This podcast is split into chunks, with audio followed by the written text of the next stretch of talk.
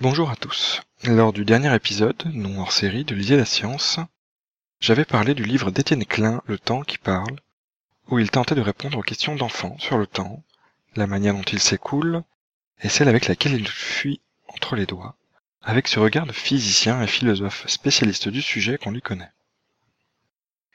Comme l'explique Étienne Klein dans ses différents ouvrages, l'évolution de la conception du temps a accompagné la science ses révolutions, depuis que l'homme s'intéresse au monde qui l'entoure.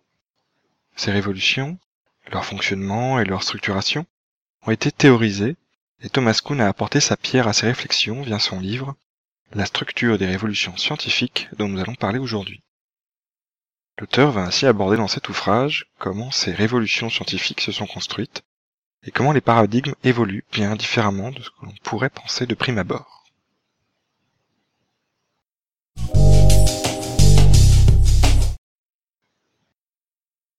Au sommaire, quelques mots sur l'auteur Thomas Kuhn. Ensuite, nous aborderons le livre La structure des révolutions scientifiques. Un livre qui n'a rien à voir, un livre que j'aimerais lire et quelques plugs.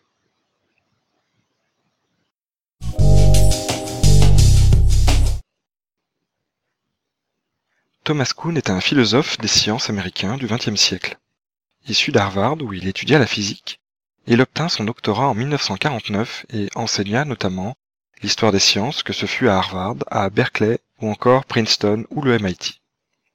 Au cours de sa carrière, il reçut diverses distinctions, comme le prix Howard Berman en 1977, la médaille Sarton, décernée par la History of Science Society en 1982, ainsi que le prix de la Society for Social Studies of Science en 1983.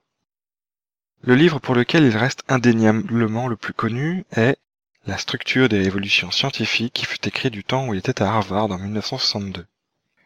Le propos que Thomas Kuhn défend dans cet ouvrage et qui fut assurément ce pourquoi il est le plus connu, est celui de changement de paradigme scientifique qui est selon lui à la base des notions de révolution scientifique. Selon lui, ces domaines euh, scientifiques n'évoluent pas d'une manière linéaire et continue, mais d'une manière discontinue. Les discontinuités seront ces fameux changements de paradigme. Ce concept de changement de paradigme a été tellement important pour l'histoire des sciences qu'un prix nommé Thomas Kuhn Paradigm Shift Award a été créé. Ce prix vise à récompenser les scientifiques présentant des théories originales et dont la nouveauté de point de vue pourrait avoir des impacts importants si ces théories étaient acceptées plus largement. En dehors de la structure des révolutions scientifiques, voici quelques-uns des ouvrages les plus connus de Thomas Kuhn. The Copernican Revolution, Planetary Astronomy and Development of Western Thought, paru en 1957. The Function of Measurement in Modern Physical Science, paru en 1961. The Essential Tension, Selected Studies in Scientific Tradition and, Change, paru en 1977, ou encore Black Body, Theory and the Continuum Discontinuity, 1894, 1912, paru en 1978.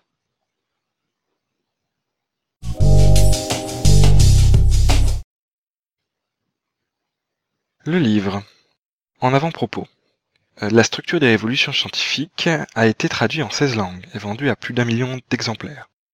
Ce qui n'est pas rien quand même. À vrai dire, ce livre est même une référence pour un grand nombre de personnes, notamment parce qu'il a remis en cause une vision de l'évolution de la science qui finalement ne collait pas à la réalité de son histoire en introduisant des concepts qui sont aujourd'hui des bases pour l'étude des sciences. Théorie, paradigme, crise, révolution, anomalie. Avant d'aborder le livre en lui-même, je voulais aussi mentionner quelque chose qui est apparu lorsque j'ai fait quelques recherches sur la vie de Thomas Kuhn. Il semblerait, je ne suis pas un spécialiste du sujet donc je mentionne cela pour rester exhaustif et complet sur la question, que les idées qu'il défend dans ses thèses sur la structure des révolutions scientifiques, pour paraphraser le titre du livre d'aujourd'hui, ou sur la manière dont les sciences sont construites, ait été proposé avec un autre vocabulaire peut-être, par un certain Michael Polanyi, plusieurs années avant lui.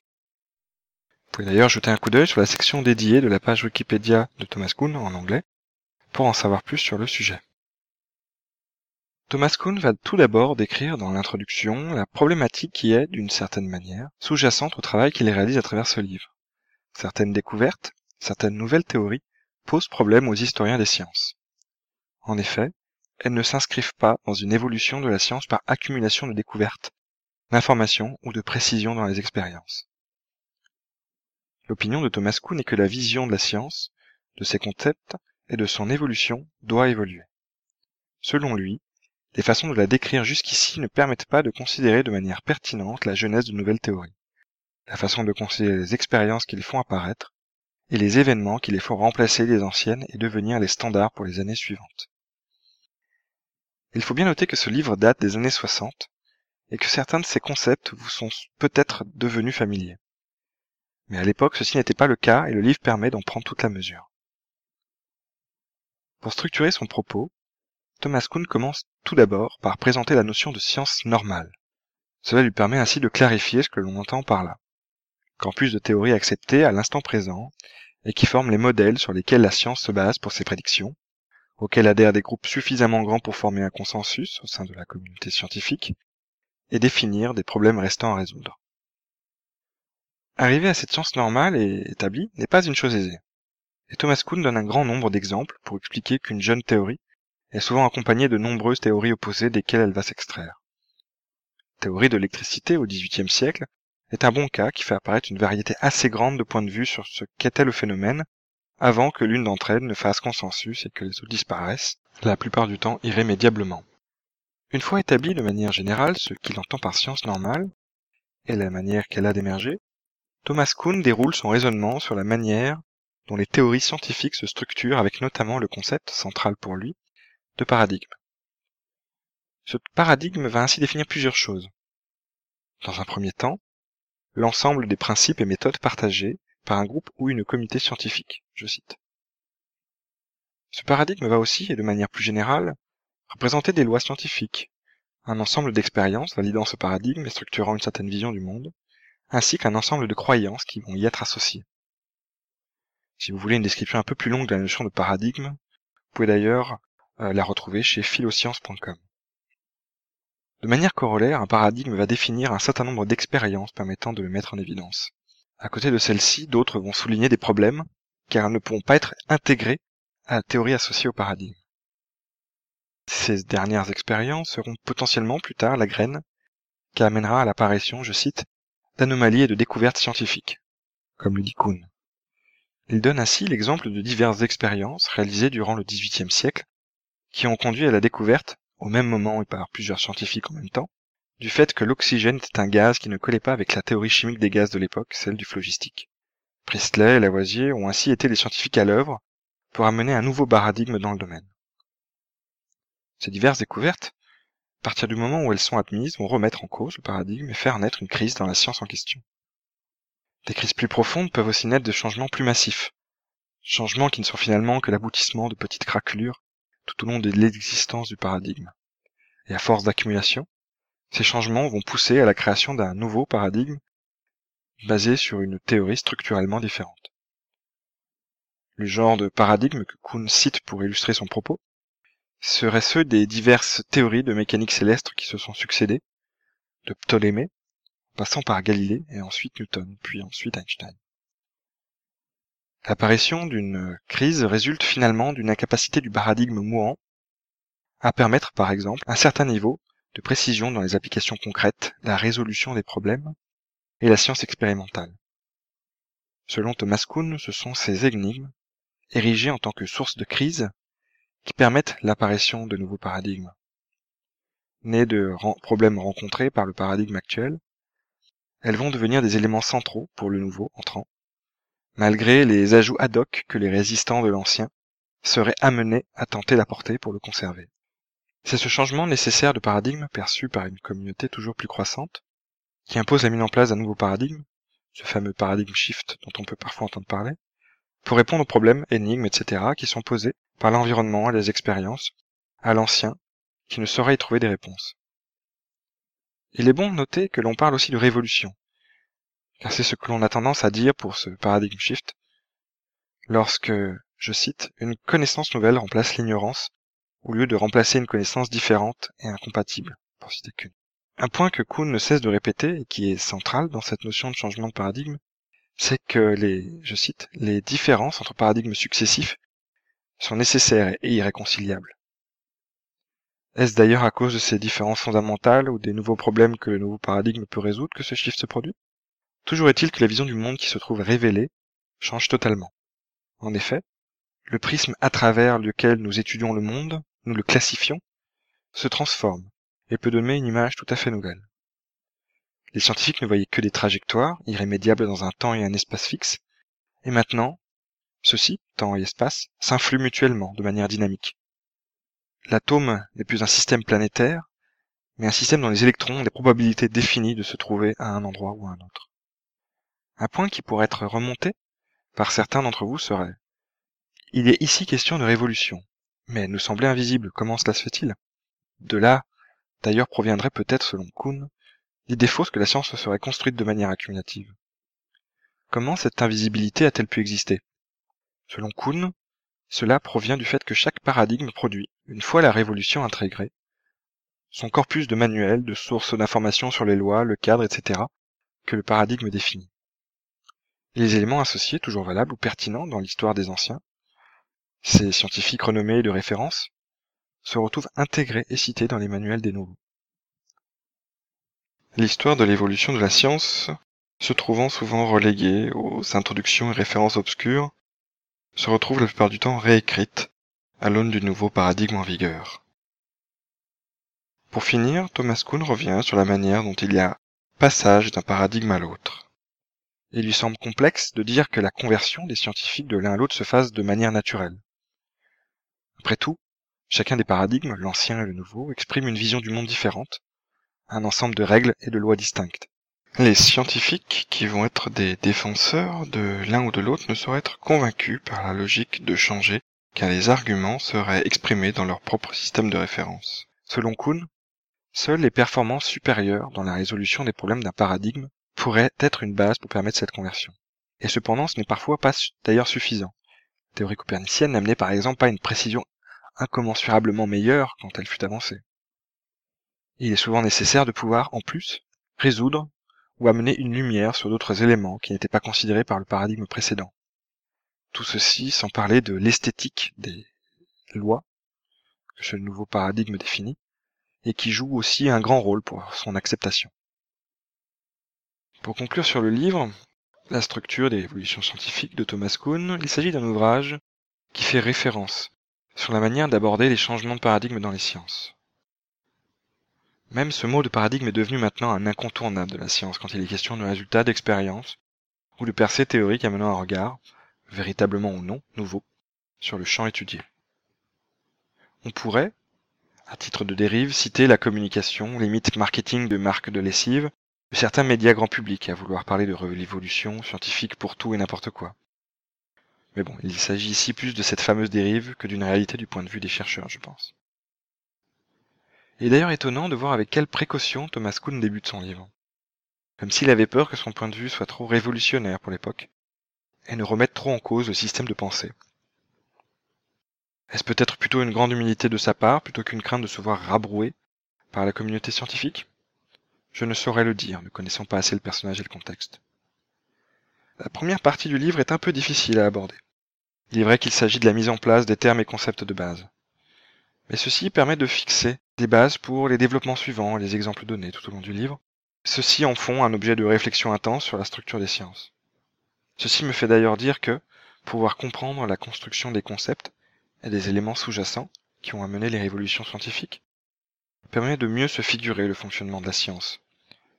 Parfois, redonner du sens à ce qui est enseigné peut peut-être aider les étudiants à mieux comprendre et prendre du plaisir d'apprendre et faire la science.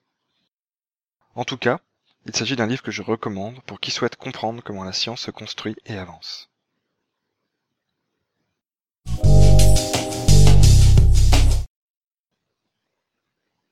Aujourd'hui, comme livre qui n'a rien à voir, je vous propose Science Minute de Hazelmuir. Ce livre se place dans une collection de livres visant à fournir en deux pages, une de texte et une autre d'illustration du concept associé, de l'information sur un sujet en particulier. Celui d'aujourd'hui est sur la science en général et aborde divers thèmes. Géologie, biologie, physique des particules, etc. Dans cette collection, on retrouve notamment Mathématiques minutes de Paul Glendinning, Philosophy in Minutes de Marcus Weeks, ou encore Economics in Minutes de Niall Kishteni. C'est un petit livre en taille, mais pas en nombre de pages, et je trouve que c'est plutôt bien mené. Cet objectif est plus difficilement réalisé dans Mathématiques minutes, je trouve, où l'on se retrouve rapidement avec des concepts plutôt complexes à intégrer en peu de lignes. La spécificité du domaine considéré dans ce dernier est peut-être la raison première de cette différence. De mon côté, j'ai lu la version anglaise, mais apparemment les traductions euh, commencent à apparaître pour certains des livres. En tout cas, si vous lisez l'anglais ou que vous achetez la version française et que vous voulez avoir une description rapide des concepts scientifiques définis comme les plus importants par Hazelmuir, allez-y.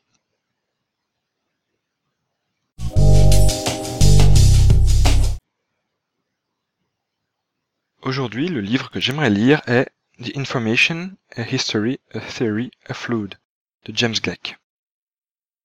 Je vous ai déjà parlé de lui dans un précédent épisode, James Gleick, à propos de son livre sur la théorie du chaos, et je suis un grand fan, cet homme-là est fantastique. Ici, il présente en un ouvrage ce qu'il est important de savoir sur la notion d'information, la théorie associée et la façon dont elle a structuré l'homme avec un grand H. Au cours de ce livre, il est censé aborder les différentes femmes et hommes qui ont fait partie de cette histoire de l'information, comme Ada Lovelace, Charles Babbage ou encore Claude Shannon. J'ai eu la chance d'échanger par mail avec James Gleick et il m'a dit qu'une version française de ce livre devait sortir, mais je n'ai pas pu attendre et j'ai profité d'un voyage aux États-Unis pour l'acheter.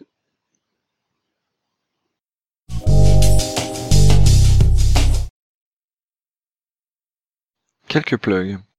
Au cours de mes écoutes de podcast, j'ai relevé deux d'entre eux qui peuvent peut-être vous intéresser. En effet, lors de l'épisode 272 de Scepticisme scientifique, Jean-Michel Abrassard a donné quelques références de lecture de psychologie anomalistique et de parapsychologie. Si ce sont des sujets qui vous intéressent, je vous conseille grandement son écoute. Un autre épisode d'un autre podcast, l'épisode numéro 17 d'Anthropodcast, Jonathan Métro nous présente sept livres sur l'anthropologie. S'il s'agit de l'un des sujets à propos duquel vous souhaitez avoir plus d'infos, je ne peux que vous enjoindre à aller l'écouter. Pour ceux qui ne suivraient que le podcast, vous pouvez aussi retrouver un billet euh, sur le blog de Lisa la Science à propos de Bookla Podcast.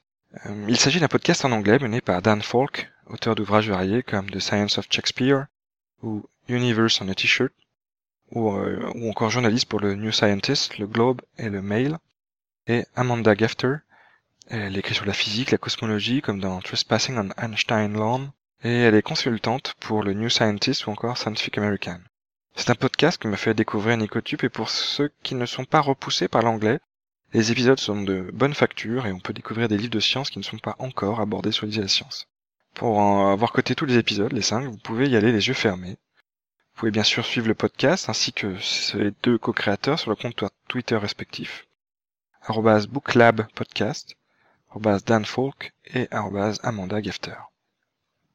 Euh, autre point, n'oubliez pas, le 21 mars se déroule l'événement Lyon Science 2015. Ce sera un moment fun et décontracté où vous pourrez en apprendre beaucoup sur la science à la lyonnaise. Cela se déroulera sur Lyon en compagnie de plein de gens très intéressants, des membres de Podcast Science, Nicotube, Julie, Alan, du Café des Sciences, Topo, Monsieur Pourquoi ou Émilie Neveu, de membres de Strip Science comme Mel, et des amateurs de science comme Soug ou moi-même. Nous aurons enfin la chance d'accueillir comme grand témoin Simon Meyer, le directeur du planétarium de Vent-en-Velin. Il nous parlera de son expérience, de la vulgarisation, du travail de gestion d'un lieu culturel et scientifique comme le planétarium.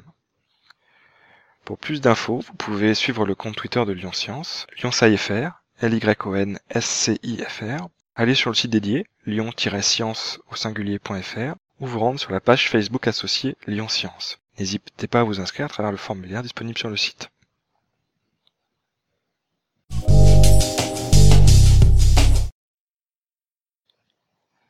En conclusion, les révolutions sont des phénomènes qui peuvent intervenir dans le monde, mais aussi en nous. Et qu'on aime cela ou pas, il est toujours important de pouvoir se positionner. À propos des révolutions, comme à propos de ce podcast. Alors n'hésitez pas, envoyez-moi des emails, des commentaires sur la page iTunes, c'est une bonne façon de faire connaître le podcast, des likes sur la page Facebook, des tweets, des retweets, en me donnant un coup de branche neuf pour tailler un arbre, ou en m'envoyant l'œuvre complète de Jean-Pierre Luminet si jamais vous préféreriez vous en servir comme brouillon pour les dessins de vos enfants. Si vous cherchez Lisez la science sur internet, vous pouvez retrouver le podcast sur son site web lisezlascience.wordpress.com ou vous pouvez me contacter sur Twitter, sur Lisez la science ou sur la page Facebook www.facebook.com slash science. Concernant le flux, il est accessible sur PodCloud, lisezlascience.podcloud.fr, merci d'ailleurs les gars, vous faites un super boulot, et sur Podcastpedia, podcastpedia.org slash science. Vous pouvez aussi bien sûr m'envoyer des emails à lisezlascience.gmail.com. Vous pouvez enfin retrouver l'ensemble des livres cités sur la liste Goodreads associés à ce podcast sur le compte de Lisez la Science. Les livres seront placés sur des étagères spécifiques par épisode, et ceux de celui-ci seront sur l'étagère LLS-11.